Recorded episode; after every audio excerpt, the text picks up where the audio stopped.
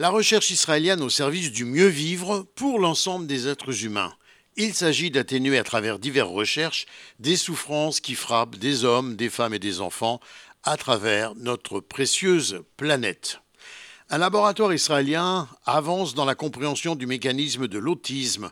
Des chercheurs observent en effet une diminution des symptômes chez les souris lorsque la mutation d'un gène spécifique est ciblée. Le traitement pour l'homme, pour l'instant, reste encore quelque peu éloigné. Cependant, ces scientifiques de Jérusalem ont déclaré avoir réduit les symptômes de l'autisme chez les souris en leur donnant des médicaments destinés à l'humain et d'autres substances chimiques dans le cadre de recherches qui, espèrent-ils, ouvriront la voie à un traitement efficace de l'autisme. Des généticiens de l'Université hébraïque de Jérusalem étudient le POGZ, un des nombreux gènes humains qui, s'il subit une mutation, serait à l'origine de l'autisme.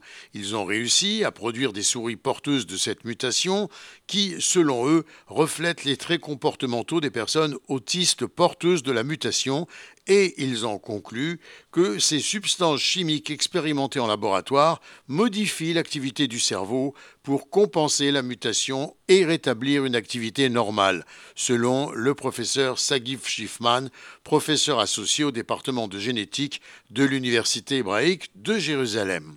Et puis, un acquis cette fois, un homme malvoyant de Haïfa a retrouvé la vue grâce à une percée médicale.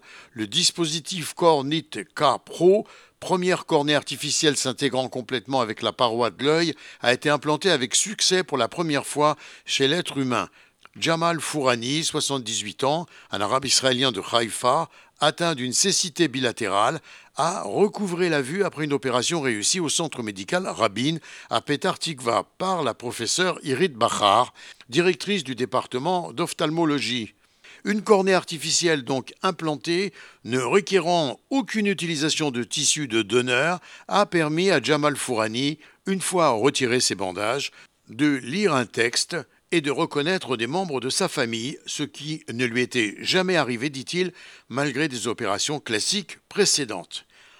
Enfin, il est bon de signaler que l'Israélien Beyond Biologique a signé avec Sanofi pour un traitement anti-tumoral.